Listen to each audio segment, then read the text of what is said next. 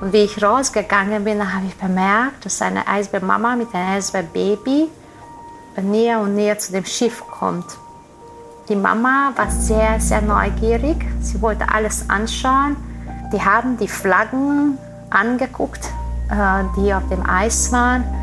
Und da passiert plötzlich, dass das Baby auf den zwei Füßen steht und äh, guckt äh, die Flagge näher an. Und wie ich das Ganze fotografiert hatte, ich äh, hatte so eine Gänsehaut gehabt. Ich habe das bemerkt und, und gewusst, dass was ich jetzt hier fotografiere, ist ganz was Besonderes. Diese Fotos werden eine sehr lange Reise, eine sehr breite Reise weltweit machen.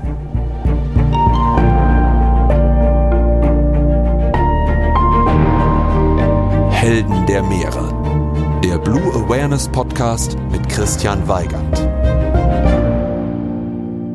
Hallo und herzlich willkommen zu dieser Episode von Helden der Meere.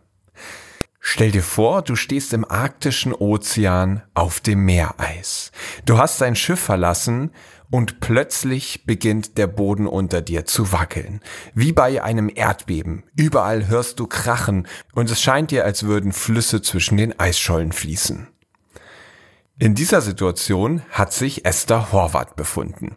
Sie ist bei der Mosaikexpedition mit dem Forschungsschiff Polarstern in die Antarktis gefahren, wo sich dieses Schiff hat festfrieren lassen.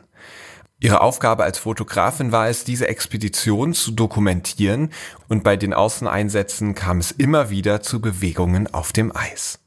Und auch wenn diese Momente ganz schön angsteinflößend sind, Esther sagt, sie hat sich noch nie so lebendig gefühlt. Esther ist Fotografin und zwar eine hochdekorierte. Sie hat zahllose Auszeichnungen bekommen, unter anderem den World Press Photo Award, das ist quasi der Oscar unter der Fotografie, und hat eine unfassbare Geschichte zu erzählen. Ihr Weg war nämlich nicht geradlinig, von Anfang an war klar, sie wird mal Fotografin, auch wenn sie das eigentlich schon immer gespürt hat. Welche einzigartigen Momente Esther auf den Meeren erlebt hat, wie sie sich auf solche Einsätze vorbereitet, aber auch, wie sie es überhaupt geschafft hat, eine so erfolgreiche Fotografin zu werden, das erfahrt ihr in dieser Folge. Viel Spaß mit Esther Horvath. Advertorial Wenn ich mir einen Film anschaue, dann ist das fast immer eine Naturdoku. Denn nichts fasziniert mich so sehr wie die Wunder, die unser Planet zu bieten hat. Besonders, wenn sich diese unter der Wasseroberfläche abspielen. Und allen, die solche Dokumentationen genauso lieben wie ich, möchte ich eine Empfehlung aussprechen. Und zwar haben sich Disney und National Geographic zusammengetan und stellen im April, passend zum Earth Month, Initiativen zum Schutz, zur Wiederherstellung und zur Wertschätzung von unserem Zuhause in den Mittelpunkt. Besonders den Earth Day, nämlich Montag, den 22. April 2024, solltet ihr euch notieren. An diesem Tag starten einige Highlights, darunter auch die Dokumentation Die geheimnisvolle Welt der Oktopusse, die vom Oscar-Preisträger und Meeresenthusiasten James Cameron produziert wurde. Ich durfte die dreiteilige Doku schon vorab anschauen und bin begeistert von diesen Tieren. Sie haben drei Herzen, blaues Blut und können sich durch ein Loch von der Größe ihrer Augäpfel zwängen. Sie sind intelligent, sozial und neugierig, aber zugleich auch furchterregend. Sie sind Meister der Tarnung und Verwandlung und sie besitzen erstaunliche Fähigkeiten, die die menschliche Vorstellungskraft übertreffen. Neugierig geworden? Selbst abtauchen in die geheimnisvolle Welt der Oktopusse könnt ihr am 22. und 23. April jeweils ab 20.15 Uhr auf National Geographic Wild im TV oder ab dem 22. April auf Disney Plus im Stream. Hallo Esther. Hallo Chris. Herzlich willkommen im Helden der Meere Podcast. Ich freue mich riesig, eine so renommierte Fotografin wie dich hier zu Gast zu haben und bin ganz, ganz, ganz gespannt auf die Abenteuer, die du in der Arktis erlebt hast. Vielen herzlichen Dank für die Einladung. Ich bin ja ganz begeistert, dich überhaupt in Deutschland anzutreffen. Wann warst du das letzte Mal in der Arktis? Ich war vor drei Wochen ungefähr. Ich war in Kanada. Okay, also du bist ja wirklich sehr, sehr viel dort vor Ort, richtig? Ich bin sehr viel in der Arktis, aber ich bin auch sehr viel für Ausstellungen und Vorträge unterwegs. Ah, okay, okay, okay. Ich würde sagen, bevor wir uns jetzt zu viel im Smalltalk verlieren, starten wir gleich in die erste Kategorie. Meeresrauschen. In dieser Kategorie geht es darum, den perfekten Tag am Meer nachzuempfinden. Und vielleicht kannst du uns mal beschreiben, wie sieht denn der perfekte Tag in der Arktis aus für dich? Also für mich der perfekte Tag der, auf, auf den arktischen Ozean ist, ganz in der Früh auf dem Meereis rauszugehen. Es ist komplett dunkel, weil es Polarnacht gibt. Und man sieht nur den Mond und die Sterne. Es ist sehr, sehr kalt. Es ist äh, minus 35 Grad. Es gibt ein bisschen Wind und der Wind macht äh, die Temperaturen so minus 45 Windchill. Und das ist eine wissenschaftliche Expedition.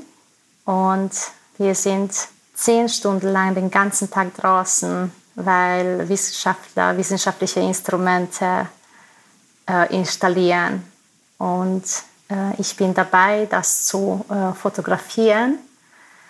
Und ich weiß, das ist, es ist ein ganz besonderer Moment, weil diese Messungen, was gerade jetzt gemacht werden und mit diesem Instrument gemacht werden, wurden vorher noch nie gemacht. Und mir ist es bewusst, was für ein historisches Moment das ist, weil die Daten, was die Wissenschaftler jetzt äh, messen werden, die werden sehr wichtige Milestone-Daten für nächste Generationen sein. Und ich habe meine komplette Ausrüstung mit. Ich äh, schleppe eine Pulka mit mir, damit ich äh, viel mitnehmen kann. Wir haben Essen mit uns, äh, trocken, äh, trockenes Essen, was wir dann zum Mittag mit heißes Wasser aufgießen werden. Und wir sind eine ganz kleine Gruppe von Menschen und wir sind sehr weit weg, mehrere Kilometer weit weg von unserem Schiff, mit natürlich mit äh, Sicherheitsausrüstung, und wir sind in einer absoluten Stille. Wenn wir kurz so, so stehen bleiben und nichts machen, dann ist eine absolute Stille. Man hört nur das äh, Wind. Es ist komplett äh, dunkel. Wir gucken ständig rundherum, ob Eisbären da kommen. Aber das ist so eine innere Ruhe dort. Hm, sehr schön.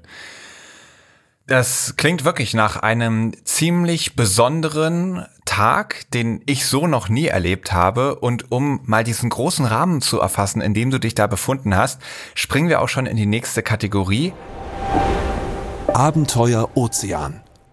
Bei dir ist dieses Abenteuer, was du gerade berichtet hast, ja die Mosaik-Expedition gewesen. Die größte jemals gemachte Expedition in die Arktis, bei der das Forschungsschiff Polarstern sich im arktischen Meereis hat festfrieren lassen und dann auf Drift gegangen ist. Also das Eis, das steht ja nicht still, sondern das treibt auf dem Meer durch die Stürme angetrieben und bewegt sich dann so eben über das Nordpolarmeer. Die Hoffnung dieser Mosaikexpedition war es, möglichst nahe an den Nordpol heranzukommen und damit ganz einmalige Erkenntnisse über diesen besonderen Lebensraum zu gewinnen. Und Esther, du warst mit an Bord über viele Monate dort oben, auch in der polaren Nacht, um genau das zu begleiten und mit deinen Bildern festzuhalten. Und was ich mir dabei ja schon mal extrem herausfordernd vorstelle, ich bin jemand, wenn hier die Tage im Winter kürzer werden, dann setzt mir das echt zu. Ich mag die Sonne und das Licht so gerne. Und du berichtest von drei Monaten in absoluter Dunkelheit. Und dann sagst du, diese Dunkelheit ist das Schönste, was du je erlebt hast. Das habe ich zumindest in einem Interview von dir gelesen.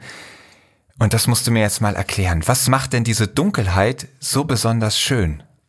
Ich erinnere mich daran, dass ich jeden Tag auf dem Meereis gehen wollte äh, und habe ich auch tatsächlich gemacht, weil ich diese Dunkelheit nicht verpassen wollte. Als wir auf dem Eis äh, draußen gestanden sind, ich habe die, die Landschaft und diese Dunkelheit immer sehr stark in mir reingenommen. Und ich habe von mir immer das gleiche Bild ich stehe auf dem Meereis Äh, das Schiff ist hinten mir, also ich sehe wirklich nur Eis vor mir.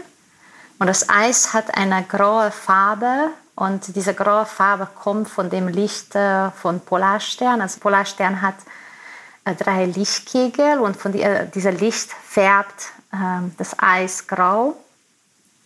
Und das Himmel ist komplett schwarz, aber so mhm. schwarz, dass ich so noch nie gesehen habe, weil diese Landschaft, was ich vor meinen Augen gesehen habe, das war komplett das gleiche Landschaft, was ich von NASA-Bildern kenne, die auf dem Mond äh, gemacht wurden. Mm. Und ich habe ständig daran gedacht, wir sind jetzt äh, in dieser Dunkelheit, 100 Leute, sehr nah zum Nordpol. Und ich habe uns immer auf die, die Erdkugel so gesehen. Die nächsten Personen sind ungefähr zwei, drei Wochen entfernt mit dem Schiff. Also wir sind wirklich sehr, sehr weit weg von jeder Zivilisation.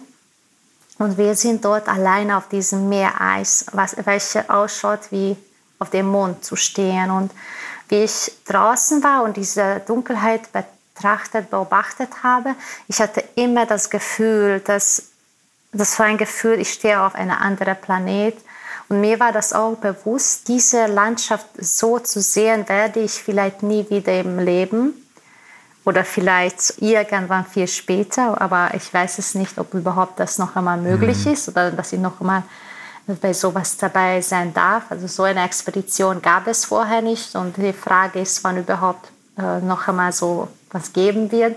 Und in der Winterzeit sehr nah zum Nordpol zu sein, das ist fast unmöglich. Und wie gesagt, schon sehr wenige Menschen haben das erlebt. Und mir war das so sehr bewusst, dass ich jeden Tag auf dem Meereis sah und jeden Tag habe ich diese Landschaft in mir reingenommen. Und diese Dunkelheit kann ich mit der Dunkelheit in der Stadt nicht vergleichen. Also ich lebe in Hamburg und jetzt ist äh, Winterzeit gerade, also um 8 Uhr ist noch dunkel in der Früh und 4 Uhr ist wieder äh, dunkel am Nachmittag. Und es ist auch nicht unbedingt mein Licht-Dunkelheit-Rhythmus in meinem normales Leben. Aber auf einer Expedition sowas für eine Zeit zu erleben, ist einfach äh, atemberaubend. Mhm. Und was ja ganz spannend ist, du bist ja dort, um Fotos zu machen. Ich habe, als ich jung war, mal gedacht, vielleicht werde ich Kameramann und habe ein Jahr lang ein Praktikum als Kameramann gemacht. Und was ich da gelernt habe, Licht ist so wichtig für gute Aufnahmen.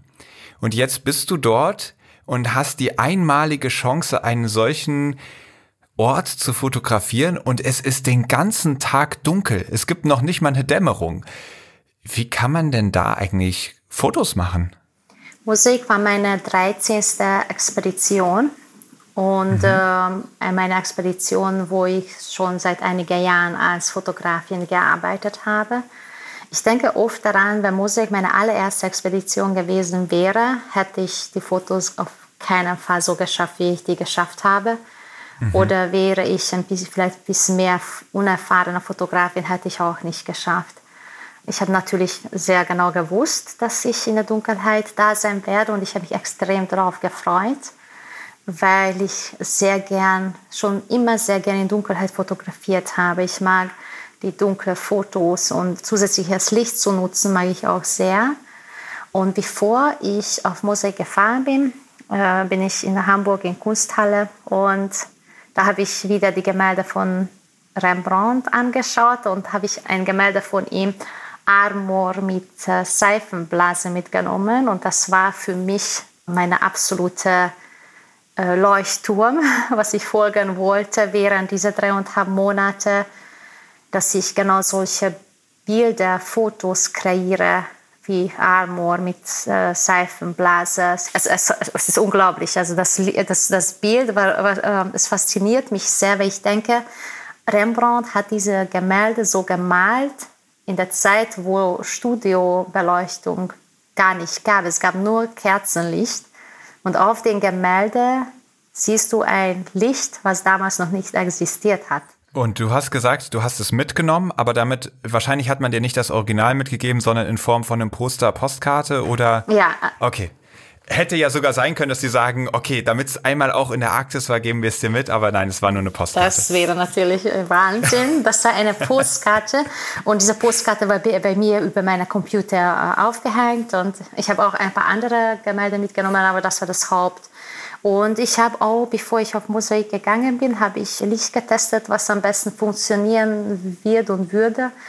Und dann, ich habe das einfach extrem spannend gefunden, in dieser Dunkelheit zu fotografieren. Und, und das äh, Mosaik hat mich auch dazu geführt, äh, nicht nur in der Polarnacht äh, verliebt zu sein, sondern auch, auch wirklich weiterhin in dieser Dunkelheit zu fotografieren. Das habe ich, habe ich mir während Mosaik vorgenommen, dass ich in dieser Dunkelheit weiter fotografieren möchte. Okay. Und wie sieht das dann ganz praktisch aus, wenn du dann auf dem Eis unterwegs bist und WissenschaftlerInnen begleitest? Baust du dann drumrum eine Art Studiobeleuchtung auf mit akkubetriebenen Lampen oder wie muss man sich das dann vorstellen? Also auf dem Meereis alleine, äh, meistens im Wind, etwas zu machen mit externer Licht war fast unmöglich. Also äh, nicht fast unmöglich, sondern absolut unmöglich. Also da auf dem mhm. Meereis habe ich einfach nur das Licht äh, von den Kopflampen genutzt. Also jede Person hatte eine Kopflampe an und das Licht von dem Schiff. Und so, also ich, ich konnte nur die nutzen. Ich habe ein einziges Mal Licht auf dem Meereis mitgenommen und hat vielleicht äh, ein paar Sekunden, zehn Sekunden oder eine Minute gehalten und war schon tot. Mhm. Ganz kurzer Hinweis an alle HörerInnen, die jetzt sagen, boah, ich würde aber gerne mal in diese Bilder reinschauen. Also erstens, es gibt natürlich ein Buch von Esther, Expedition Arktis.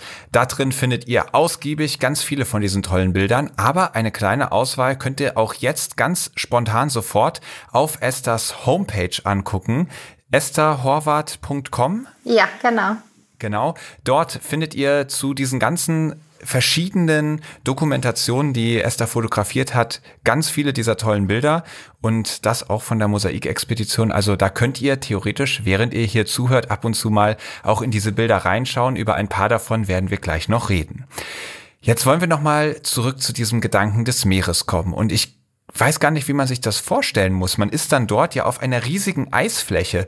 Hat man überhaupt noch das Gefühl, auf dem Meer zu sein? Oder fühlt es sich eigentlich an, als wäre man auf dem Land und man vergisst total, dass ein Meter unter dem Eis schon das Meer wartet? Also Arktischer Ozean hat zwei Gesichter. Eine ist, wenn alles ruhig ist und ich musste, müsste mich auch mehrmals darauf erinnern, dass ich auf dem Meereis stehe mit 4200 Meter Ozean unter meinen Füßen. Mhm. Weil wenn man nur diese ganz ruhige Landschaft sieht, man, das sieht wirklich so aus wie eine ganz normale verschneite Landschaft. Aber im Moment, wenn ein Sturm kommt und das Meereis bewegt sich und ähm, plötzlich werden wie Flüsse äh, zwischen die Eisblöcken und Eisschollen ähm, geben, dann bemerkt man sofort, dass man auf dem Meereis steht und das ist keine Landschaft. Und wie fühlt sich das dann an, auf diesem Eis zu stehen im Sturm, wenn es sich bewegt, wenn es aufbricht, sich die Schollen übereinander schieben, Flüsse zwischen dem Eis entsteht? Es hört sich für mich ganz schön gefährlich an. Jedes Mal, wie ich, als ich im Sturm draußen war, ich hatte das Gefühl, dass ich, also ich glaube, das ist das stärkste Gefühl, dass ich lebe, dass ich lebendig bin, dass, dass ich das Leben so nah zu mir spüre, dass ich diese lebendig zu sein, jede äh, Zellen von mir spüre. Mhm. Und man ist sehr, sehr stark in der jetzigen Moment, in dem Moment, äh, was dort passiert. Und das ist ein sehr starkes Gefühl man muss natürlich auch aufpassen, wo, was man macht und aufeinander aufpassen. Und, ähm, und man spürt auch, wie, wie klein wie wir, äh, wir sind, wie stark das Natur ist. Und ich bin eigentlich eine Nichts äh, in, diesen, mhm. in diesem Landschaft. Äh, die Natur kann mit mir machen, was die Natur will. Und ich kann dagegen nichts machen. Und man mhm. ist das bewusst und man hat auch so, also ich habe das immer so erlebt, man, ich habe so eine, auch eine Dankbarkeit, sehr starke Dankbarkeit in mir, dass ich lebe, dass ich, dass ich das erleben äh, darf. Und dieses Dankbarkeitsgefühl für dieses ganz starkes, lebendiges Feeling, äh, Gefühl in mir. Mhm. Und bekommt man es da auch mal mit der Angst zu tun? Also wenn sich das Eis so bewegt, das muss sich ja anfühlen wie ein Erdbeben wahrscheinlich, oder? Also das ist genauso wie ein Erdbeben. Also zum ersten Mal, wie ich das erlebt habe, ich bin auf dem Eis gestanden und erst, erstens, ich habe gedacht, dass jemand einen Generator gestartet hat, weil ich so ein Generatorgeräusch gehört habe. Mhm. Aber da war kein Generator und das war das Eis wie das Eis zusammengedrückt hat. Das hat ein sehr mhm. lautes, also wirklich laut, sehr lautes Geräusch. Und dann plötzlich bemerke ich, wie das Eis unter meinen Füßen vibriert. Und mein allererster Gedanke war, dass ich äh, weg, irgendwo in Sicherheit laufen muss. Also so, das ist so ein Instinkt. Aber die nächste gleiche Sekunde kommt auch die Antwort, nein, du kannst nirgendwo laufen, du stehst auf dem Meereis. Du, du musst mhm. einfach nur stehen bleiben und ruhig bleiben und einfach gucken, äh, wie das Eis sich bewegt. Weil es bewegt sich nicht so schnell, aber du musst gucken, dass du auf die richtige Seite bist, dass du zu dem Schiff zurückgehen kannst. Also du kannst reagieren, aber muss man gucken und äh, langsam sein und, und sehr genau schauen. Und manchmal wird es dann ja doch gefährlich. Das hat auf jeden Fall ein Kollege von dir erlebt. Der ist doch auf einmal verschwunden, eingebrochen und im Meer gelandet, oder? Ja, das war bei dem allerersten Sturm. Äh, es war, der Wind war 100 Kilometer pro Stunde. Wow. Man hört auch nichts. Dann, äh, also wenn das Wind so stark ist und du hast die Kapuze an, du hast eine Mütze an, du hörst auch nichts. Und deine Kollege von dem Filmteam, es gibt auch eine Filmexpedition Arktis von UFA, und deine Kollege von Ufer ist in Wasser, zwei Meter hinten mir, durch eine, eine Eröffnung, was man nicht sichtbar war, ist reingefallen. Und das war zwei Meter hinten mir und ich habe das nicht bemerkt, ich habe das nicht gehört. Aber zwei andere Kollegen haben das bemerkt und die haben ihnen geholfen, aus dem Wasser rauszukommen. Wow. Was ist ihm dann passiert? Einfach alle Sachen waren nass. Er musste sich dann schnell aufs Boot retten, umziehen und wieder aufwärmen. Oder ist es dann schon eine ganz, ganz ernster Notfall sofort? Nein, es, ist, es war kein erster Notfall. Er hat nur so einen kleinen Schock bekommen von, man, ich glaube, man kriegt, es ist, mhm. es ist schon eine große Überraschung. Und er war schnell auf dem Schiff zurück und äh, er hat sich umgezogen.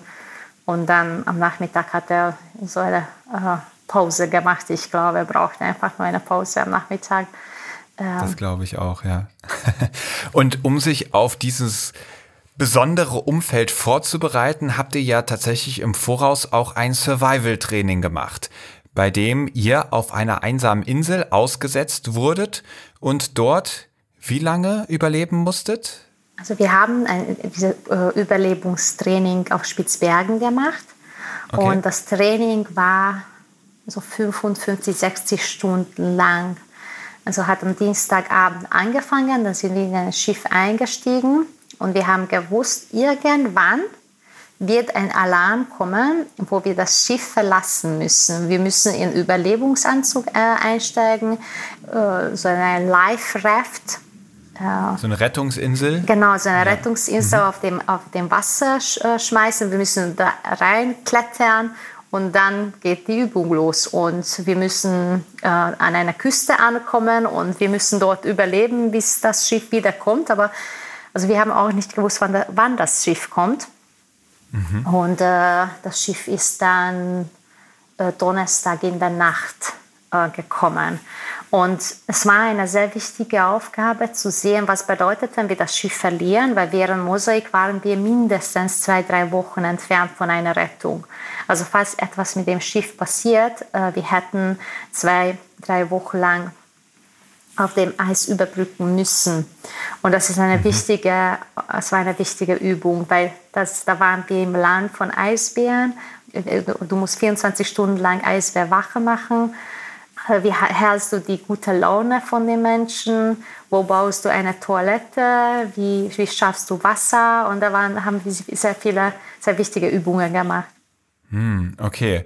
Und wie war das für dich? War das dann ein totaler Horror, so wie man sich das vorstellt? Oder ist euch das ganz gut, gut gelungen, da gute Laune zu behalten, positiv zu bleiben?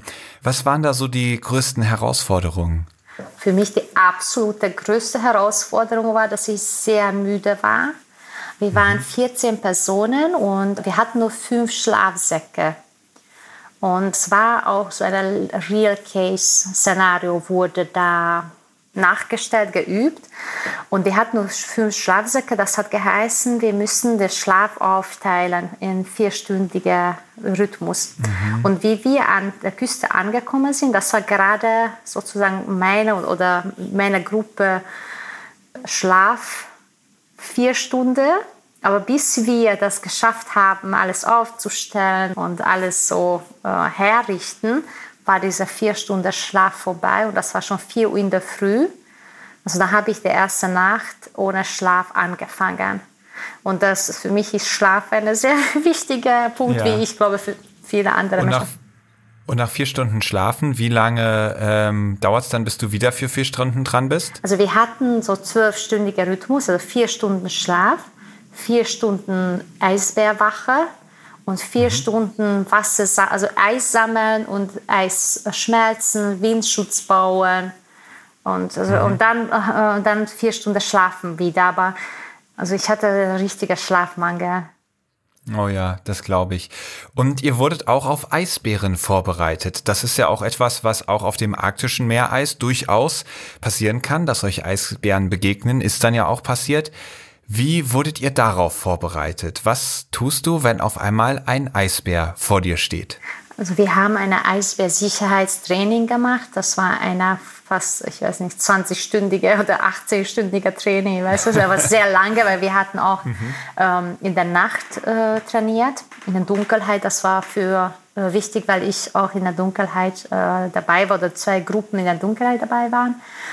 Und da haben wir das gelernt, also genau gelernt, was machen wir, wenn wir einer Eisbär begegnen. Und das allererste ist der, das, ähm, der, der Eisbär wegzujagen, also wegzuscheuchen. Äh, das, Und wie machst du das? Also es ist sehr wichtig, einfach erstmal beobachten, was der Eisbär macht, weil es kann sein, dass der Eisbär einfach nur, äh, die sind zu Hause und die spazieren einfach durch den Platz oder der Ort, wo wir sind und die sind gar nicht interessiert, die, die, die spazieren einfach so vorbei dann machen wir einfach auch gar nichts. Wenn das zum Beispiel wenn es 100 Meter entfernt ist oder 200 Meter entfernt ist, dann, dann passiert auch nichts. Sie spazieren einfach vorbei. Aber wenn man das Gefühl hat, die kommen näher und näher ran, weil die neugierig sind, dann muss man sie wegscheuchen mit Signalpistole. Und das ist einfach so eine, das macht so einen Boom, so ein Geräusch und das hat auch eine Farbe.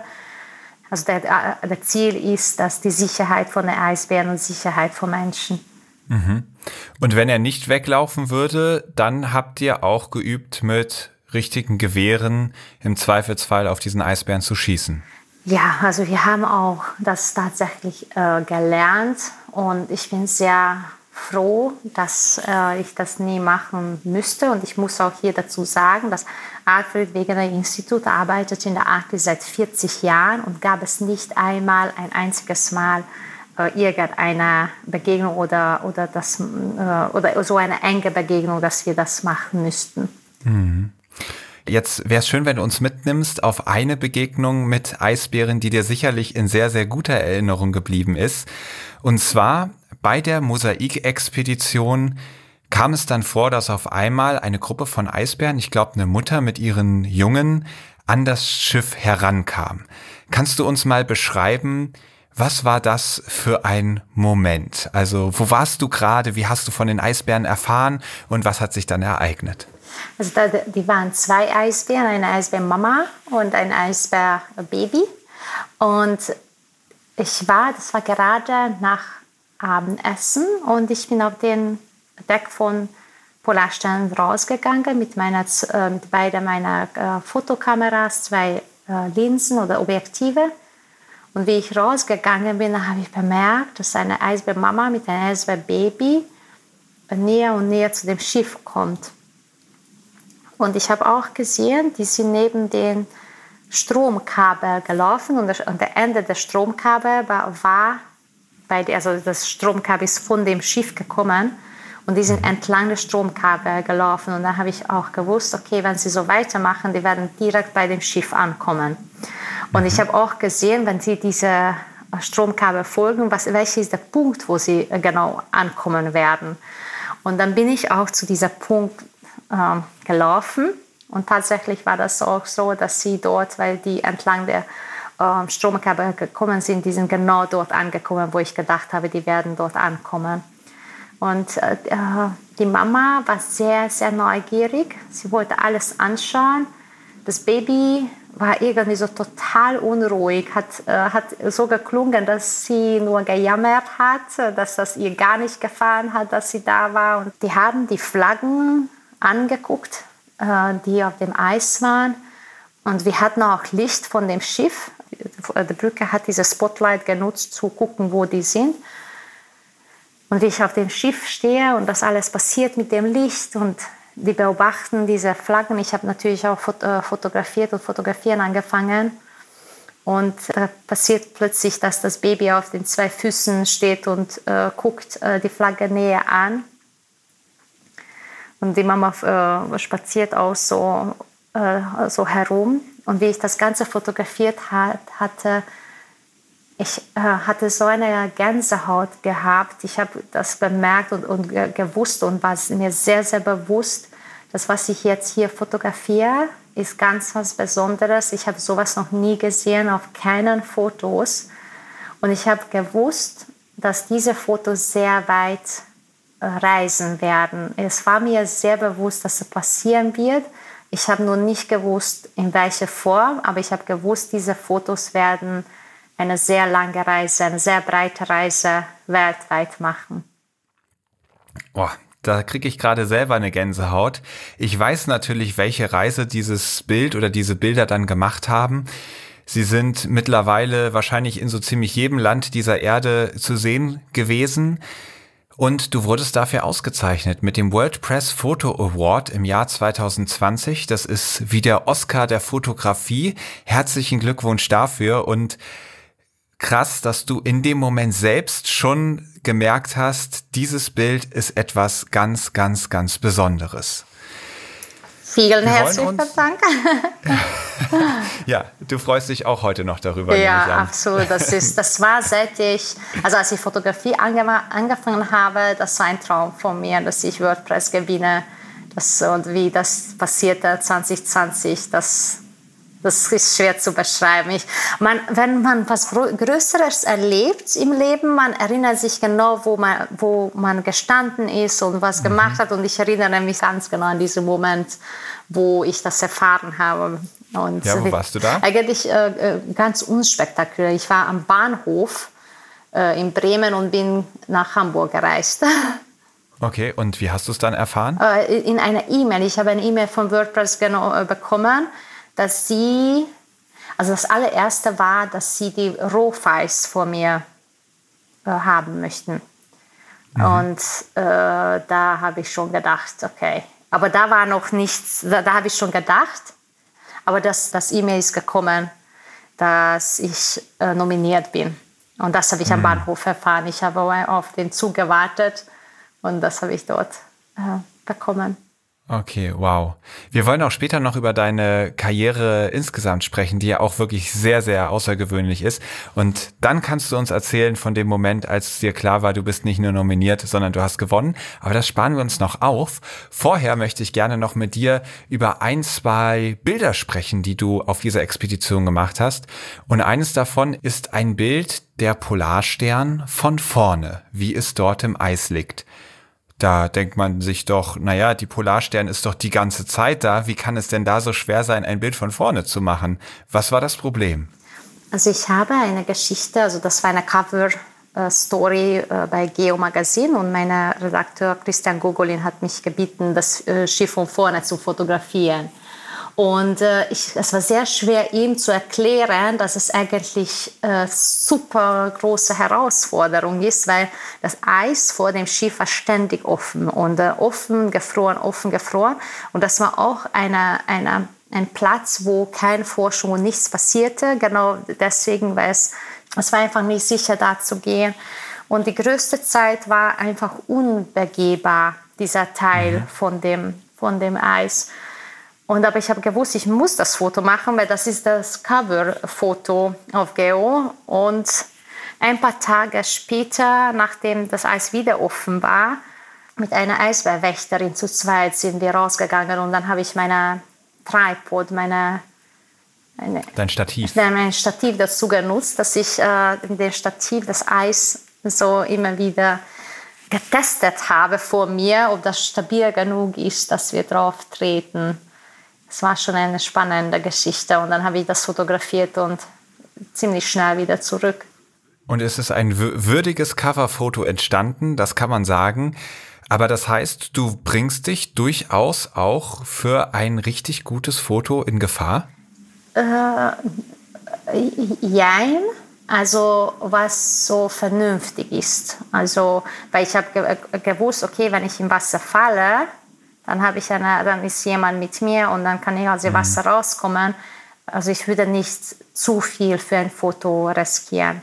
Aber mhm. schon ähm, so kleinere, äh, absolut.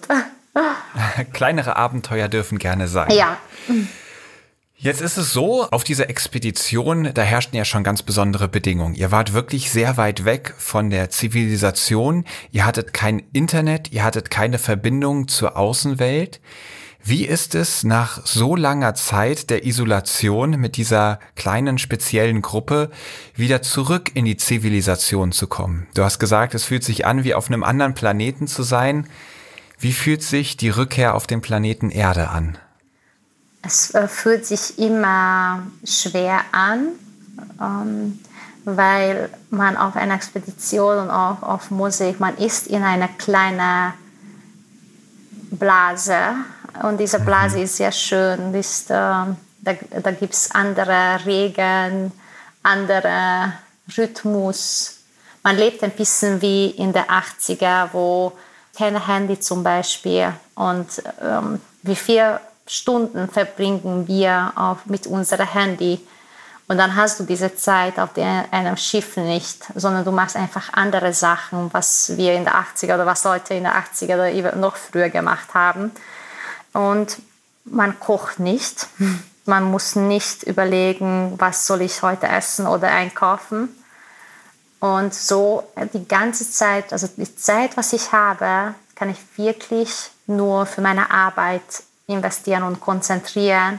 Und man kann so konzentriert arbeiten, wie was man ähm, im normalen Leben sehr schwer machen kann, weil da genau mit der, äh, was esse ich zum Mittag, was esse ich am Abend, ich soll noch schnell einkaufen gehen, Eier, mhm. Post und so weiter. Und, und da auf einer Expedition gibt es nur die Zeit jetzt die tagtägliche, tagtägliche Herausforderungen, auf dem Eis zu sein, Eisbewache zu machen und äh, aufeinander aufpassen und die Arbeit und die Arbeit, was mir so wichtig ist und was mir so viel Spaß macht. Und wenn man in der Zivilisation zurück ist, man ist plötzlich vor, was soll ich essen, äh, was soll ich jetzt äh, einkaufen. Und dann plötzlich ist alles so schnell, also dass die E-Mails und die äh, das Instagram, Facebook, das Handy, äh, die Autos, das Lärm. Es ist einfach alles viel zu schnell im Leben.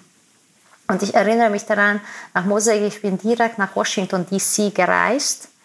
Und wie ich auf die Straße gelaufen bin, habe ich bemerkt, wow, ich muss jetzt nicht jeden einzelnen Schritt äh, von mir gucken und, und ich muss nicht aufpassen, dass ich nicht ins Wasser falle, weil ich bin auf einem stabilen Boden. Und ich habe mhm. auch bemerkt, wow, ich muss jetzt nicht ständig rundherum gucken, ob Eisbären in der Dunkelheit sind. Und dann mhm. habe ich bemerkt, dass äh, ich war ständig schon in einem Stre ständigen Stress wegen dieser zwei Elemente. Wahnsinn. Ich hätte jetzt gedacht, wenn man so lange Zeit in der Dunkelheit ist, wenn es um einen rum nur Eis gibt, also alles ist irgendwie schwarz oder weiß oder irgendwelche Grauabstufungen und auf einmal kommt man wieder in die Wärme, in ein lebensfreundliches Umfeld. Es gibt all die Farben, die ganzen Gerüche. Eigentlich ist es total schön zurückzukommen, aber so wie du es berichtest, klingt es so, als ob eine fantastische Blase zerplatzt und auf einmal kommt man in der traurigen Realität wieder an. Äh, vielleicht nicht traurige Realität, aber eine ganz andere Realität. Also, aber tatsächlich am Platz einer Blase und dann ist ein, ein wieder in Realität zurück, was am Anfang sehr schnell ist. Mhm. Auf alle Fälle. Okay. Das glaube ich. Wir wollen aber noch eine zweite Expedition mit dir zusammen machen. Und zwar die Expedition Endurance 22. Und diese Expedition hat sich tatsächlich mit der Suche nach der Endurance beschäftigt. Die Endurance ist ein Schiff, was im Antarktischen Ozean versunken ist und ihr habt sicherlich alle schon von Sir Ernest Shackleton gehört, dem Abenteurer, der im Jahr 1914 beschlossen hat, ich möchte jetzt gerne die Antarktis durchqueren als erster Mensch. Und er hat dann eine sehr spezielle Stellenanzeige geschrieben. Und zwar sagte er, Männer für gefährliche Reise gesucht, geringe Bezahlung, Eiseskälte, lange Monate vollständiger Dunkelheit, ständige Gefahren, Rückkehr ungewiss. Bei Erfolg Ehre und Anerkennung. Er hat tausende Bewerbungen darauf bekommen und dann 27 Begleiter mitgenommen und ist mit dieser Crew dann aufgebrochen und ist äh, im Dezember 1914 dann ins Packeis geraten, also an der Antarktis. Und dort ist das Schiff dann durchgetrieben und am 18. Januar des nächsten Jahres, also 18. Januar 1915, dann in Bedrängnis gekommen, so nennt er das. Also es wurde vom Eis eingeklemmt. Und seitdem haben die Männer dann um den Erhalt des Bootes gekämpft und sind durch das Eis getrieben. Das ging dann von Januar bis November 1915. Also sie waren dann elf Monate auf dem Eis und dort wurde die Endurance dann am Ende so doll eingeklemmt, das Boot war kaputt, die Männer mussten das Boot verlassen und am 27. November 1915 ist die Endurance dann versunken. Und ein Crewmitglied hat aufgeschrieben, das ist überliefert, als wir an diesem Abend in unseren Zelten lagen, hörten wir den Boss rufen. Und der Boss, das war natürlich Shackleton. Jungs, sie geht! Wir sind dann sofort zu den Aussichtsposten und an andere Plätze gerannt, die eine gute Sicht boten, und tatsächlich, in knapp drei Kilometern Entfernung befand sich unser armes Schiff in den letzten Zügen. Sie ist mit dem Bug voran untergegangen, ihr Heck ragte in den Himmel, ein kurzer Kopfsprung und sie war für immer im Eis verschwunden. Das heißt, die Männer waren genau das, was du vorhin beschrieben hast, was ihr geübt habt, auf einmal ohne Boot auf dem Eis. Nur da war keine zwei oder drei Wochen die Rettung entfernt, sondern 1800 Kilometer war dann mit Südgeorgien der nächste Punkt, wo eine Walfangstation war. Und sie sind dann in kleinen Rettungsruderbooten oder kleinen Rettungssegelbooten durch den Antarktischen Ozean gesegelt. Und wenn ihr das eine spannende Geschichte findet, es ist bis heute eine der größten Abenteuer der Menschheit, dann hört euch mal Folge 4 dieses Podcasts an mit Arvid Fuchs. Der fand das nämlich so spannend, dass er gesagt hat, ich baue mir so ein Rettungsboot nach und möchte genau dasselbe, was Shackleton damals gemacht hat, selbst erleben. Fand ich so großartig, das ist dann direkt auch eine Folge geworden, die ihr euch jetzt anhören könnt. Tja, und am Ende haben es dann tatsächlich alle überlebt. Doch das Schiff, das ist seit über 100 Jahren nun verschwunden. Und bei der Endurance 22 Expedition wurde dann Suche nach diesem Schiff gemacht. Wie hoch hast du denn die Chance eingeschätzt, Esther, dass ihr die Endurance tatsächlich findet? Die Chance habe ich nicht eingeschätzt, aber ich hatte ein sehr starkes Gefühl, dass wir das finden werden. Und ich bin mit diesem Gefühl auf die Expedition gegangen, wir werden sie finden. Und äh, mehr wir mit, der, mit den Tagen in der Expedition gegangen sind, desto mehr, mehr wir gesagt haben, today is the day, today is the day, today is the day. Und äh, dass wir einfach diese gute Motivation und gute Stimmung an Bord äh, behalten, weil Plan war, für vier Wochen da zu sein und dann zurückzukehren. Und dann haben wir eine zehntägige äh, Erweiterung äh, bekommen. Weil nach vier Wochen hattet ihr das Boot auch noch nicht gefunden. Nicht gefunden, genau. Und dann haben wir diese zehntägige Verlängerung bekommen. Ganz kurze Frage zwischendurch. Wie sucht man denn überhaupt nach einem Boot, was vor über 100 Jahren versunken ist? Das Eis, das driftet ja und das Wasser, das muss man da sagen, ist drei Kilometer tief. Also so ein Schiff, was heruntersinkt, das kann durch die Strömung ja an überall sein. Fast. Wie habt ihr versucht, nach diesem Boot zu suchen? Also Worsley, der Captain von äh, Shackleton, er hat mit seiner Sextans aufgeschrieben, welch, bei welchen Koordinaten das Schiff äh, gesunken ist. Und mhm. Wissenschaftler von dieser Expedition, von Endurance äh, 22, haben, haben das ausgerechnet, wo das Schiff ungefähr sein kann. Und die haben das mhm. so ausgerechnet, äh, wie viele Fehler er gemacht hat ungefähr bei seinen mhm. Kalkulationen. Und so wurde so eine Searchbox identifiziert. Und in diesem Searchbox äh, gab es tatsächlich auch die, die Suche mit einem Unterwasserrobotik-Instrument, das heißt eine Automatik-Unterwasser-Robot. Okay, und dann habt ihr vier Wochen lang gesucht, sie nicht gefunden. Dann gab es eine zehntägige Verlängerung. Und wie hast du dann den Moment erlebt, als klar wurde, okay, wir haben da was entdeckt? Puh, da ich habe in diesem Moment, bei jeder Expedition fotografiere ich auch das Leben an Bord. Und ich habe gerade äh, ein Haare schneiden fotografiert. Also die Haare wurden mhm. geschnitten und ich hatte ein Radio mit und im Radio höre ich, also diese Unterwasserrobotik-Team hatte zwei Leiter. Einer hat Nico geheißen und der andere hat JC geheißen. Und plötzlich höre ich im Radio, dass JC, JC, please come to the control room. Also der Control Room, wo der äh, mhm. Unterwasserrobotik war. Zwei Sekunden später höre ich Nico, Nico, please come to the control room. Und wie ich das gehört habe, dass beide Leiter in der Control Room gehen müssen, was so, ich das so, so noch nie gehört und ich habe gewusst, da muss was geben, warum sie beide jetzt in der Kontrollraum äh, gehen müssen.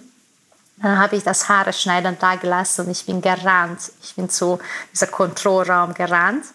Und wie ich da ankomme, die Tür war offen und der Mann, wer das äh, äh, Ganze auf den Monitoren beobachtet hat, also was der Unterwasserrobotik gesehen hat, er hat mich angeguckt und er hat von Ohren zu Ohren gegrinst und, äh, und mit äh, seinem Kopf so geknickt. Genickt. Genickt, mhm. genickt.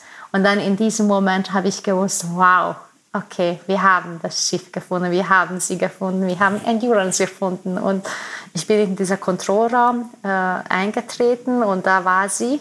Und ich war eine der ersten zehn Personen, die sie, wer sie gesehen hat. Und ich bin da äh, gestanden, ich, ich hätte weinen anfangen können. Es war so emotional. Aber da habe ich, äh, hab ich auch gedacht, okay, ich kann jetzt nicht äh, weinen anfangen. Die müssen beide, die das gefunden haben. Ich bin hier nur sozusagen das Ganze zu dokumentieren. Aber für mich war das auch extrem emotional. Da, da, das war ein wunderschönes Moment. Und dann gab es ja noch eine Aussage von Manson Bound, dem ähm, Expeditionsleiter, der sagte, wir haben Shackletons Atem im Nacken gespürt, als ihr dort dann die Endurance entdeckt hatte, so gut in Schuss. Was haben diese Worte dann bei dir nochmal ausgelöst? Ähm, nicht nur diese Wörter haben bei mir was ausgelöst, aber ich hatte ständig das Gefühl bei dieser Expedition, dass sie nicht allein sind. Ähm, ich hatte ständig das Gefühl, dass wir beobachtet sind, dass wir begleitet sind. Und was absolut äh, unglaublich ist für mich, also Shackleton, also er wurde in 1922 am 5. März begraben und wir haben Endurance genau 100 Jahre später am Tag genau gefunden. Unfassbar. Und genau am 5. März. Und ihr hattet dann ja auch noch das große Glück oder die Ehre, ich kann mir vorstellen, nachdem ihr die Endurance gefunden habt, muss das ganz unfassbar gewesen sein. Ihr seid auf dem Rückweg in Südgeorgien vorbeigefahren und ihr konntet Shackletons Grab tatsächlich besuchen. Du standest du dann auch persönlich an Shackletons Grab? Genau, ähm, also das ganze Schiff, äh, fast das ganze, ganze Schiff dürfte aussteigen und wir haben sein Grab besucht. Und wir sind alle, also alle Teilnehmer, wir sind bei seinem Grab gestanden und dann wurden Gespräche gehalten, sehr, sehr emotionale Gespräche über ihn und über seine Legacy. Und wir haben auch Bilder, äh, ausgedruckte Bilder, laminierte Bilder mitgenommen von Endurance und wir haben das auf den Grab gelegt. Hm. Wunderbar. Also ich kann nur noch mal sagen, Sir Ernest Shackleton und dieses ganze Abenteuer ist es so unfassbar, wie er das dann geschafft hat. Man muss dazu sagen, seine ganze Crew ist dann ja auf Elephant Island gestrandet. Das war nicht so weit von dem Ort entfernt, wo sie dann das Schiff verloren hatten und das Eis verlassen mussten. Südgeorgien hingegen war noch sehr weit weg. Er ist dann mit fünf Crewmitgliedern dorthin gesegelt in einem kleinen Rettungsboot durch diesen antarktischen Ozean, der so wild ist, Dort sind sie angekommen und mussten dann noch durch ein Gebirge den Alpen gleich wandern, um zu, das, zu der anderen Seite zu kommen, diese Walfangstation zu erreichen. Und als er dort ankam, man hat ihn nicht erkannt. Er war so abgemagert, er sah so zerzottelt aus. Die Kleidung, die sie seit einem Jahr nicht wechseln konnten, war zerschlissen, kaputt und er hat es dann geschafft, dass diese Walfänger dann das restliche Team abholen konnten und es ist nicht eine einzige Person gestorben. Mittlerweile hat man ihn auch untersuchen können, hat festgestellt, er hatte damals sogar schon ein Loch im Herz, also er war wirklich nicht mehr fit, er hat sich da durchgebissen. Und äh, es ist eine wirklich eine so unfassbare Geschichte ich kann nur mir vorstellen, wie emotional das gewesen sein muss, sein Boot zu entdecken und ihm dann Bilder davon zu seinem Grab zu bringen. Wow. Also ich bin sehr, sehr, sehr dankbar dafür, dass ich dabei sein dürfte und, und es war wirklich eine unglaubliche Geschichte und ich denke sehr viel, bis heute sehr viel darüber nach, ähm, über diese Expedition und ich arbeite jetzt wieder an den Bildern und das ist... Äh, ja, es sind sehr schöne Erinnerungen und eine sehr große Dankbarkeit, dass ich das erleben durfte. Und dass wir auch nach der Entdeckung sein äh, Grab äh, besuchen durften. Das war auch ein mhm. sehr emotionaler äh, Moment. Ja. Wir springen jetzt mal in die nächste Kategorie, und zwar die Kategorie Logbuch. Logbucheintrag. Sir Ernest Shackletons Geschichte ist sehr beeindruckend und auch deine Geschichte finde ich sehr, sehr beeindruckend. Du bist in Ungarn aufgewachsen, damals noch hinter dem eisernen Vorhang und hast anfangs Wirtschaftswissen studiert. Irgendwann hast du dann ein Business Life geführt. Du hast in Wien gearbeitet als Betriebswirtin. Warst du mit dem Leben glücklich damals? Ich war glücklich, aber ich war nicht erfüllt. Und wie hat sich das geäußert, dass du nicht erfüllt warst? Ich erinnere mich an den Moment, wo ich im Büro gesessen bin und dann habe ich gefragt, ob das der Sinn mein Leben ist. Äh, und die Antwort war absolut nein. Das ist nicht der Sinn meines Lebens, im Büro zu sitzen und, und eine Büroarbeit zu machen. Und mhm und Profit zu generieren und in der Wirtschaft zu arbeiten. Gleichzeitig, mhm. ich habe meine Arbeit äh, sehr gemocht. Äh, das war so, ich habe schon meine Arbeit gemocht. Ich habe meine Kolleginnen sehr gemocht, äh, mein, mein Chef sehr gemocht, die Firma sehr gemocht. Also das war ein sehr guter Platz zu sein und arbeiten. Es hat mich aber trotzdem nicht erfüllt. Etwas für meine Seele, für mein Herz ist was hat gefehlt. Und dann bin ich nach USA gezogen. Ja. Okay, aber wusstest du denn damals schon, was dir gefehlt hat, was dich erfüllen würde? Ja, ich habe gewusst, dass das die Fotografie ist, dass ich äh, Geschichten erzählen möchte, dass ich Geschichten über Menschen erzählen möchte. Mhm. Und dann hast du gerade schon gesagt, dann bist du im Jahr 2012, hast du alles aufgelöst in Europa und hast gesagt, ich gehe jetzt nach New York und möchte mich dort zur Fotografin ausbilden lassen. Du warst da 33 Jahre alt. Ja. Woher kam der Mut, das genau so zu tun? Alles stehen und liegen zu lassen, dein bisheriges Leben abzubrechen und diesen Weg zu gehen. Und wir wissen alle, bei Fotografen und Fotografinnen sagt man ja, das wollen ja viele machen. Mittlerweile kann jeder Fotos mit einer Digitalkamera machen. Da hast du dir einen ganz, ganz schweren Weg ausgesucht. Woher kam der Mut? Viele sagen mir, dass ich so mutig war, dass ich mein Leben aufgegeben habe und dass ich mein, mein also ich habe wirklich, also ich, ich möchte einen ein ganz kleinen äh, Schritt zurückgehen. Ich war 25 mhm. Jahre alt, als ich meine allererste Kamera bekommen habe. Mhm. Und als ich das bekommen habe, da war mir sehr klar sofort, dass ich, äh, ich möchte Fotografie lernen, ich möchte Fotografin werden. Ich habe auch das dann studiert in Ungarn und aber die, das Level, was ich haben wollte, ich wollte für National Geographic arbeiten, ich wollte für die New York Times arbeiten und ich wollte auch WordPress gewinnen. Aber ich hatte keine Ahnung, wie ich da ankomme, dass ich für National Geographic arbeite. Und ich habe die Schule in New York, International Center äh, of Photography, kennengelernt und ich habe gewusst, wenn ich diesen Traum äh, erfüllen möchte oder versuchen möchte über, überhaupt äh, zu erfüllen, dann muss ich einen viel größeren Schritt in meinem Leben machen, dass ich nach äh, New York ziehe und dort studiere. Und viele sagen mir, dass das so mutig war, aber ich denke, es wäre mir viel, viel schwerer gefallen, das nicht zu machen, weil mhm. ich, äh, ich habe das immer so vorgestellt. Okay, ich habe zwei Möglichkeiten, ich mache das. Dazu muss ich alles aufgeben in meinem Leben und alles, was ich bis diesem Zeitpunkt gespart habe, ich muss das für die Schule einzahlen und äh, mein Leben in New York zu finanzieren. Oder ich mache das nicht und ich lebe mein Leben weiter, wie ich, äh, was auch eigentlich sehr schön war. Und ich lebe einfach mein Leben so weiter, aber mit einem ständigen Gefühl, dass es mir was fehlt. Und mit einem ständigen Gefühl, dass ich von etwas träume. Und ich habe eine Methode, was ich immer mache, wenn ich so vor Fragen stehe im Leben. Ich frage immer meine 85-jähriges Mich Mhm. Und ich frage sie, was sie machen würde. Und ich stelle mich vor, ich bin 85 Jahre alt. Mit 85 Jahren kann ich an meinem Leben nicht mehr so viel ändern. Und ich denke zurück, okay, ich bin 85 Jahre alt, ich denke zurück, dass ich 33 bin.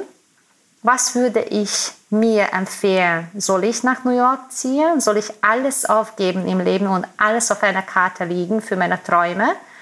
Oder soll ich lieber die Sicherheit gehen und das nicht zu machen? Mhm. Und meine 85-jährige Ich ist eine sehr mutige Frau und sie sagte mir, absolut zu machen. Ich hatte das Gefühl, wenn ich das nicht mache, ich werde so bereuen, dass ich nicht in den Spiegel schauen kann. Ich hatte das Gefühl, dass Schmerz, dieses Schmerz, wenn ich das nicht mache, ist viel, viel größer, wenn ich 85 bin, als alle Verlust oder alles, alles, was ich jetzt aufgeben muss. Und so bin ich nach New York gezogen. Aber natürlich mit, also ich habe nicht gewusst, ob ich tatsächlich Fotografin werde oder nicht. Aber ich habe gewusst, wenn ich diesen Traum er erreichen möchte, es ist eine gute Chance, durch diese Schule zu machen. Mhm. Ich finde das total spannend mit dieser 85-Jährigen, mit der du gesprochen hast. Ich habe auch in anderen Interviews von dir schon davon gehört, dass du sehr nach deiner inneren Stimme lebst, also diesen, dieser Weisheit, die in einem drin steckt und schon eigentlich weiß, wo es hingehen soll. Wie erkennst du diese innere Stimme? Hast du da vielleicht einen Tipp für uns, wie man dazu Kontakt aufnehmen kann und ihr folgen kann? Wie klappt das bei dir? Diese Sätze, was ich jetzt sage, ist nicht von mir. Ich habe das von jemand gehört aber sie hat, was ich in mir spüre, in Wörter übersetzen mhm. können. Und sie sagte, wenn wir Gedanken mit Sätze hören, das kommt von unserem Ego. Aber wenn wir Gefühle oder Sätze als, nur als Gefühl spüren, das kommt von Herz. Mhm. Und das ist für mich etwas, was ich, wie ich seit immer gelebt habe oder wie ich immer lebe, das für mich sehr wichtig ist, dass bei mir soll alles von meinem Herz kommen. Und oft frage ich mich auch, wenn ich spreche zum Beispiel, ich frage mich, okay, kommt das von meinem Herz oder kommt das jetzt von meinem Ego? Und wenn ich mich äh, erwische, ich stoppe mich sofort und äh, ich äh, überprüfe mich, dass ich kein Wort aus meinem Ego sag, sage oder tue, dass das meine Wörter und meine Taten, was ich tue, aus meinem Herzen kommt. Und so ist das genau mit wenn ich eine Frage habe und eine Antwort suche, dass diese Antwort so als Gefühl von meinem Herz kommen. Weil wenn, ich das nur in meinem Kopf als Sätze höre, ich reagiere darauf nicht, weil ich weiß, das ist nicht die, das richtige Weg. Und es ist schon sehr schwer für, für die sehr nahe Umgebung von mir manchmal zu verstehen, warum ich manche Sachen mache oder nicht mache. Und das ist sehr schwer zu erklären, weil wenn ich etwas in mir stark spüre, dass das eine, ein grünes Licht ist oder ein absoluter No-Go, ein rotes Licht ist, schwer zu erklären, warum ich das mhm. so ist. Ich kann nur sagen, ich spüre es so. Mhm. Das ist ganz spannend, als du das gerade gesagt hast, diesen Satz. Gedanken in Form von Sätzen sind das Ego, die mit dir sprechen, und Gedanken in Form von Gefühlen sind das Herz. Und in genau diesem Moment habe ich in mir mein Herz gespürt, was total resoniert hat, was zugestimmt hat und gesagt hat, yes. Und das war so schöner Moment, dass in dem Moment, wo du es beschreibst, ich das direkt erleben konnte. Du hast auch erzählt in diesem Interview, was ich gehört habe, du stellst dem Universum Fragen, wenn du manchmal nicht genau weiter weißt. Und dann erhältst du darauf Antwort. Wie kann man sich diese Fragen vorstellen? Hast du ein Beispiel für uns, welche Frage du mal gestellt hast und wie antwortet das Universum?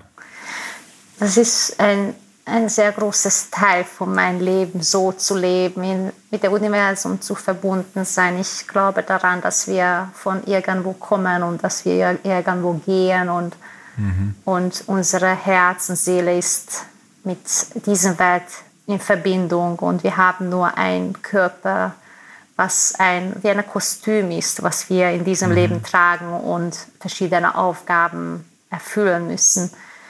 Und äh, ein sehr ganz genau Beispiel für diese Fragestellung und Antwort war genau mit Fotografie. Ich hatte meine allererste Kamera bekommen, mhm. als ich 25 Jahre alt war. Seit zwei Jahren habe ich in Wien gelebt und da gearbeitet.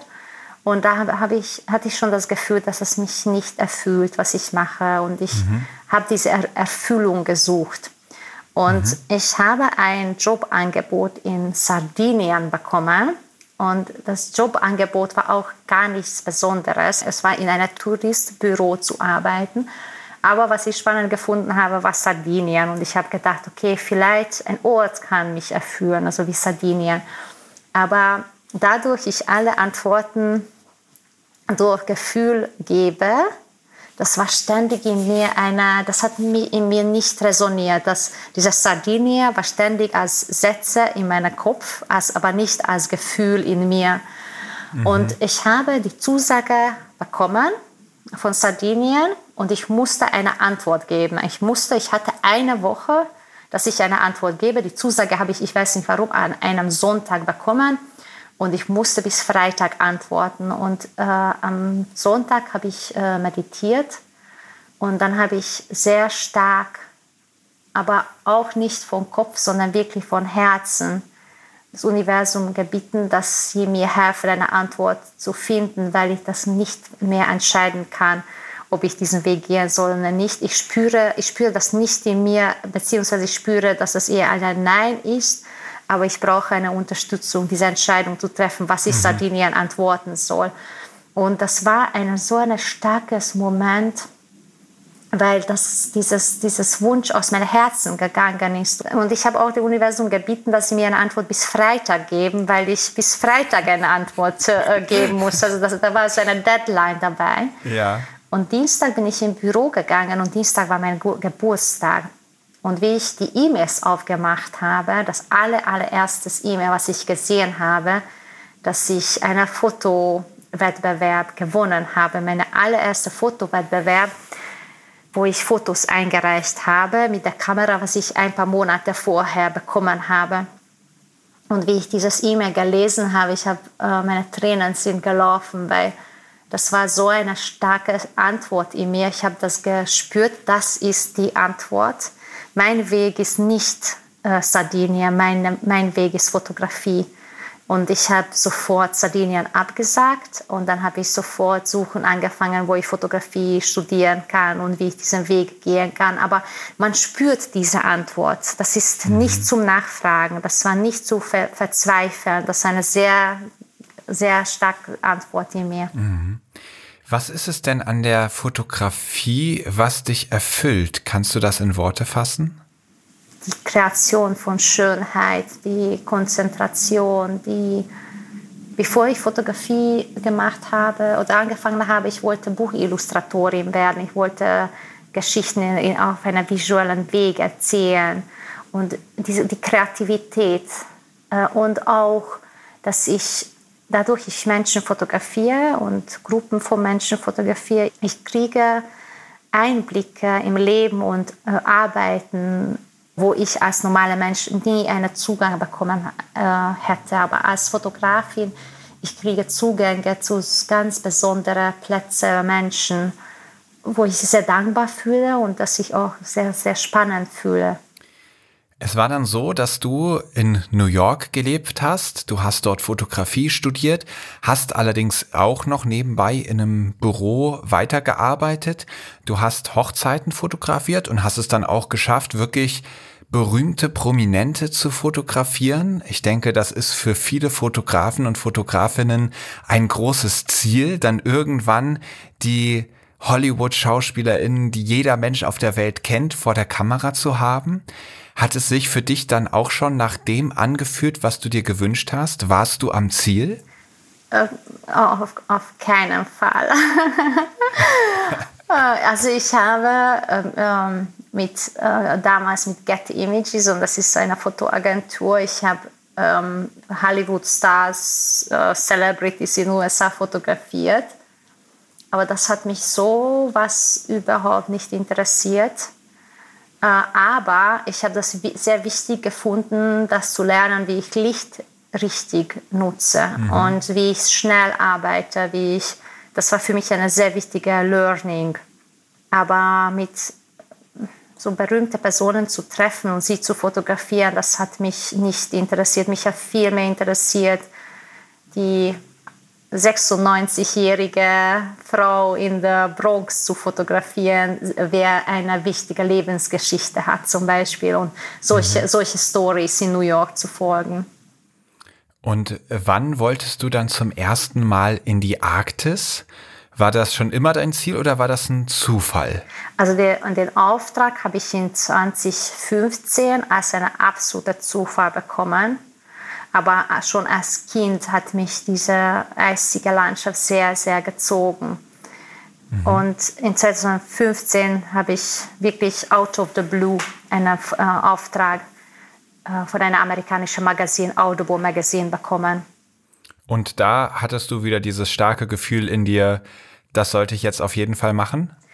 Genau, das war so, äh, wie ich auf dem Schiff war und wie ich diesen ersten Auftrag gemacht habe und wie ich auf dem Arktischen Ozean war, äh, das war so ein starkes Gefühl in mir wieder, dass ich diesen Weg gehen muss und äh, dass ich äh, mit Wissenschaftlern arbeiten möchte. Und ich habe gewusst, das ist genau, was ich machen möchte und ich werde jetzt alles tun, dass ich das auch weitermache.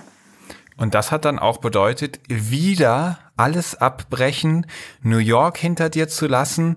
Wie schafft man es denn dann, zu einer Arktis-Expertin zu werden, die wirklich immer wieder in die Arktis geschickt wird. Das muss man ja erstmal hinbekommen. Eines habe ich komplett sofort nach der Expedition aufgehört. Also ich habe alle Aufträge gecancelt. Das war das letzte, letzte Mal, wo ich äh, Hochzeiten gemacht habe. Ich habe gesagt, ich kann keine Hochzeit mehr annehmen, wenn ich äh, solche Aufträge bekommen kann.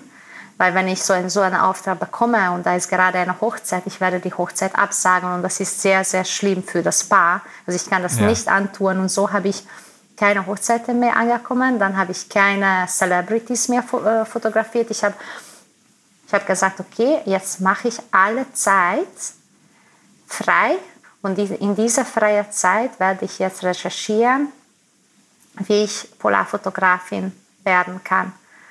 Und dann drei Wochen später nach der Expedition bin ich nach Nor Norwegen äh, gereist. Und in Nor Norwegen war ich eine Woche lang, das norwegische Polarinstitut kennenzulernen, damit ich mit denen Kooperation anfange. Und während mhm. ich da bin, ist Karin Lochte da und sie ist die damalige Direktorin von Alfred Wegener Institut in Deutschland. Sie hat gerade einen Vortrag über Mosaik gehalten, das ist 2015. Und wie ich da sitze, das war dann das nächste sehr, sehr starkes Gefühl. Ich möchte Mosaik mitmachen und ich möchte mit äh, AVI, mit Alfred Wegener Institut zusammenarbeiten. Und das tust du auch seit 2018. Arbeitest du für das Alfred Wegener Institut, wie wir am Anfang schon gehört haben. Du bist dann mit bei Mosaik an Bord gewesen. Du hast das alles erlebt. Also mal wieder hat dich dein starkes Gefühl den nicht einfachen Weg gehen lassen, aber den, der dich genau dahin führt, wo du hingehörst. Und jetzt hast du vorhin schon erzählt, Du hast dann am Bremer Hauptbahnhof äh, die Nachricht bekommen, du bist nominiert für den World Press Photo Award. Dein Traum, den du seit so vielen Jahren hast, für den du so viel aufgegeben hast, mehrfach in deinem Leben. Nimm uns mal mit in dem Moment die Preisverleihung oder wann hast du davon erfahren, dass du wirklich gewonnen hast? Die Preisverleihung war genau in der Mitte von Corona-Zeit. Also das, wär, okay. das wäre in Amsterdam gewesen, ein sehr festives ähm, Event. Und das war gerade Mitte Corona und ich habe das äh, zu Hause in meinem Wohnzimmer erfahren äh, durch einen Zoom-Call. Ich habe gewusst, ich bin nominiert für die Environmental Single Category. Erstmal wurde dir der dritte Platz gezeigt. Das war nicht ich. Dann mhm. wurde der zweite Platz gezeigt. Das war wieder nicht ich. Und wie der zweite Platz gezeigt wurde, da, da sind meine Tränen schon gelaufen. Da habe ich gewusst, okay, da gibt es nur ein, ein einziges äh, ähm, Wahl und dass ich die Erste bin. Und ja, dann meine Tränen sind nur gelaufen und ich habe so ein wahnsinnig dankbares Gefühl in mir gespürt und habe ich auch so zurückgedacht, was ich alles äh, erlebt habe, gemacht habe, äh, gearbeitet habe, diesen Moment zu erleben. Wow, herzlichen Glückwunsch. Man merkt auch jetzt, es geht dir noch sehr nahe und du hast es dir wirklich so verdient. Ich glaube, jeder, der jetzt deine Geschichte kennt, der gönnt es dir von Herzen. Und wir machen uns jetzt mal auf in die nächste Kategorie. Am Abgrund der Meere. Es gibt ja kaum jemanden, der die Arktis so genau betrachtet und so unter die Lupe nimmst, nimmt, wie du das tust. Und ich glaube, wir brauchen gar nicht so groß über die Probleme sprechen, die es dort gibt, weil die sind uns allen klar. Durch den Klimawandel schmilzt das Eis immer früher. Es ist eine schwindende Welt. Und du hast jetzt für dich entdeckt, das ist genau die Welt, die du am liebsten magst. Da bist du in dieser Blase, in der du dich wohlfühlst und das ist der Lebensraum, den du für uns alle dokumentierst. Was macht es mit dir persönlich, zu wissen und auch zu beobachten, dass dieser Lebensraum verschwindet? Es macht mich sehr traurig und äh, es macht mich immer mehr traurig, weil ich das immer mehr sehr nah beobachte und ich habe immer das, noch immer das Gefühl, dass dieses Thema so betrachtet wird wie ein Film, das irgendwo passiert und beeinflusst uns nicht und das ist nicht in unser Leben, weil Arktis so weit weg ist und das hat mit uns nichts zu tun. Aber das ist, das ist nicht so. Alles, was in der Arktis passiert, wird einen Einfluss auf unser Leben und auf die Erde haben. Und ich war jetzt vor drei Wochen in Churchill, Kanada, wo ich sehr nah Eisbären be, ähm, begegnet habe. Und laut den neuen Forschungen, Eisbären können bis 2100 äh, größtenteils verschwinden und aussterben. Und wie ich diese wunderschönen Tiere so be beobachtet habe, mit dieser Nummer zu wissen, mit diesen Daten zu wissen, das macht mich sehr traurig. Und das ist so nah und die nächsten Generationen werden das erleben. Mhm. Hast du da noch Hoffnung? Ich habe, ich möchte die Hoffnung nicht verlieren. Jedes Mal auch, wie zum Beispiel jetzt COP27 war, habe sehr darauf gewartet, dass äh, was konk äh, so konkrete Ergebnisse rauskommen, konkrete Entscheidungen rauskommen, was die verschiedenen Länder machen werden, um die CO2-Emissionen zu reduzieren. Und also ich möchte die Hoffnung nicht aufgeben, aber ich habe oft eine Enttäuschung, wie zum Beispiel auch bei der COP27, wo nichts Konkretes äh, diesbezüglich rausgekommen ist. Und dann denke ich, okay, wie, wie möchten wir hier dieses Problem lösen? Und Covid war ein sehr gutes Beispiel äh, dafür. Ganze Welt könnte sich auf einen Tag auf den anderen komplett äh, ändern und zurückziehen und Änderungen machen. Und dann frage ich, warum können wir dann nicht das Gleiche für Klimaschutz machen? Das lasse ich mal so stehen, weil ich finde, das sind sehr eindrückliche und wirkungsvolle Worte. Einen zweiten Abgrund vielleicht der Naturfotografie eher ist, dass es eine ziemliche Männerdomäne ist. Du bist da als Frau schon eher eine Seltenheit.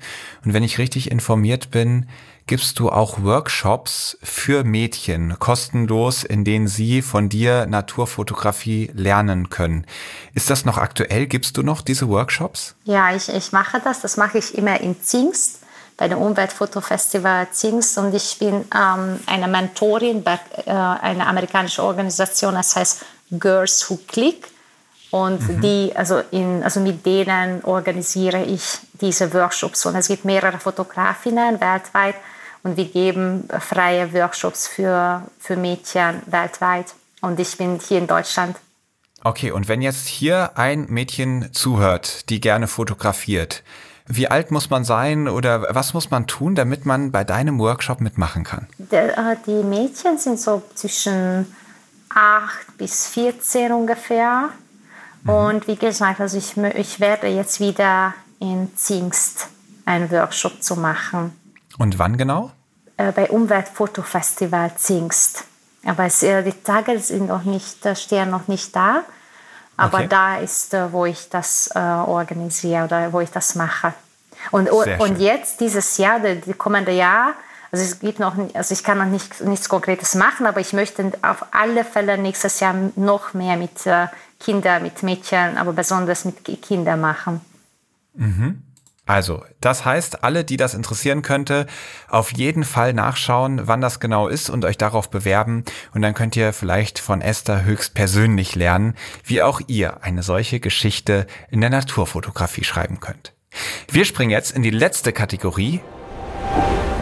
Ebbe oder Flut. Und ich stelle dir jetzt eine Entweder-Oder-Auswahl oder einen Halbsatz und du beantwortest das einfach ganz nach deinem Bauchgefühl. Sturm oder Flaute? Was heißt Flaute? Flaute bedeutet, wenn kein Wind weht, also wenn es windstill ist. Wind, also Flaute. Den perfekten Moment erleben oder das perfekte Foto schießen? Sehr schwer. uh, uh, das perfekte Moment mit einer Kamera in Hand erleben. Kannst du das? Kannst du gleichzeitig fotografieren und ganz miterleben? Nein, eigentlich nicht. Also wenn ich die Kamera mit habe, da bin ich nur absolut nur die Fotografin und ich kann das nicht als Person erleben und miterleben und als Person dabei zu sein. Und ich muss das deswegen stark entscheiden, ist die Kamera dabei oder nicht, weil das ändert auch mich. Aber diese Frage zu beantworten ist sehr schwer. Okay, und jetzt hast du gerade gesagt, äh, den perfekten Moment mit der Kamera erleben. Also das heißt, im Zweifelsfall entscheidest du dich für das Foto. Würde ich für das, absolut für das Foto entscheiden und dann, dann äh, fällt mir gerade auch das, äh, das Eisbärfoto ein. Also das war ja. auch ein perfektes Moment. Okay. Ewiger Tag oder ewige Nacht? In der Arktis ewige Nacht. Fisch oder vegan? Vegan. Dein größter Erfolg? WordPress und das Infinity Award, was ich in New York dieses Jahr bekommen habe. Was ich von der Arktis gelernt habe? Mit den Ressourcen sehr achtsam umgehen. Der größte Irrtum über die Arktis ist? Dass es langweilig ist. Und der größte Irrtum über meine Arbeit als Fotografin ist? dass ich nur auf Expeditionen bin und dass ich nur in der Arktis unterwegs bin. Ich habe sehr viel Zeit auch, was ich äh, bei meiner Computer zu Hause verbringe. Jetzt haben wir diese beeindruckende Geschichte gehört und du bist mit den höchsten Preisen ausgezeichnet worden. Deswegen jetzt noch dieser Halbsatz. In fünf Jahren wirst du ein glücklicher Mensch sein. Esther, das wünsche ich dir wirklich von ganzem Herzen. Vielen lieben Dank, dass du dir die Zeit genommen hast heute und dass du so offen, ehrlich, herzlich, sympathisch über diese Expedition, aber auch über deine ganz persönliche Geschichte gesprochen hast. Mich hat es sehr bewegt und sehr berührt, das muss ich ganz ehrlich sagen. Und eine Sache, da möchte ich dir natürlich persönlich auch nochmal ganz doll danken. Wir haben in den letzten Folgen auch schon öfters drüber gesprochen. Es erscheint ein Buch, ein Leben für den Ozean, in dem wir zehn Helden der Meere begleitet haben. Und Esther hat uns da Bilder zur Verfügung gestellt, die sie in vergangenen Expeditionen gemacht hat. Das heißt, auch in dem Buch, was da erscheinen wird, sind Bilder von dir mit dabei und machen das Buch dadurch so viel besser und zu etwas ganz Besonderem. Also für dieses Gespräch, für die Bilder und für deine ganze Arbeit insgesamt wirklich von Herzen ein riesengroßes Dankeschön. Und ich bin ganz gespannt, wie das weitergeht und wünsche dir wirklich sehr, dass dein Wunsch in Erfüllung geht, auch in fünf Jahren ein glücklicher Mensch zu sein. Danke, Esther. Vielen herzlichen Dank für die Einladung. Es war mir wirklich äh, eine Ehre, mit dir heute zu sprechen. Da werde ich ja ganz rot. Herzlichen Dank, die Ehre war ganz meinerseits. Dankeschön. Das war Esther Horvath, eine renommierte Fotografin, die so sympathisch geblieben ist und vor allem so inspirierend ist. Ich bin total begeistert davon, welche Connection sie zu ihrer inneren Stimme und zum Universum hat und anhand deren Hinweisen so gute Entscheidungen trifft. Besonders gut gefällt mir das Bild von der 85-jährigen Esther, deren Ratschläge sie treu befolgt. Und über sich selber sagt, ich weiß gar nicht, warum alle finden, ich bin so mutig. Meine 85-jährige Esther, das ist eine mutige Frau. Einfach herrlich. Und dieses Bild von der 85-jährigen Esther, das finde ich total klasse. Das ist tatsächlich ein Bild, was mir selber auch manchmal hilft, dass ich in herausfordernden Situationen ja mir vorstelle, wie ich dasselbe wahrnehmen werde, wenn ich später mal als alter Mann irgendwo im Schaukelstuhl sitze. Und dann denke ich ganz häufig, ganz ehrlich, die Sachen, über die ich mich jetzt aufrege, die werden im Rückblick auf mein Leben gar keine so große Rolle gespielt haben. Oder das, worüber ich mich jetzt hier gerade sorge, weshalb ich vielleicht irgendwelche Sachen nicht machen möchte, auch diese Dinger werden im Rückblick auf mein Leben eigentlich einen bedeutend kleiner Preis gewesen sein für das, worum es hier eigentlich geht. Also, vielleicht auch ein Bild, was euch inspiriert, vielleicht eine Podcast-Folge, die euch dem Meer wieder näher gebracht hat, denn genau das ist ja das Ziel dieses Podcasts. Und das Buch, über das ich schon gesprochen habe, ein Leben für den Ozean, in dem auch Bilder von Esther sind, das ist im Moment noch im Crowdfunding, damit wir das Ganze produzieren können, brauchen wir noch ein paar Bestellungen. Ich packe den Link mal in die Show Notes und wir sind wirklich extrem dankbar über jede Vorbestellung, denn das ist ein solches Herzensprojekt geworden. Wir wünschen uns wirklich sehr, sehr, sehr, dass das Ganze in die Welt kommt und wenn ihr da bestellt, dann bekommt ihr bis Ende März Bescheid, ob das Ganze gedruckt wird und wenn nicht, bekommt ihr auch euer Geld zurück. So, wenn euch diese Folge gefallen hat, dann teilt sie gerne mit Freunden, mit Familie und äh, lasst eine Bewertung da. Ansonsten hören wir uns dann in zwei Wochen wieder bei der nächsten Episode von Helden der Meere. Aufnahme, Produktion und Schnitt Christian Weigand. Musik Paul Timmich und Dorian Behner. Design Malte Buck. Sprecher, Intro und Kategorien Moritz Schelius.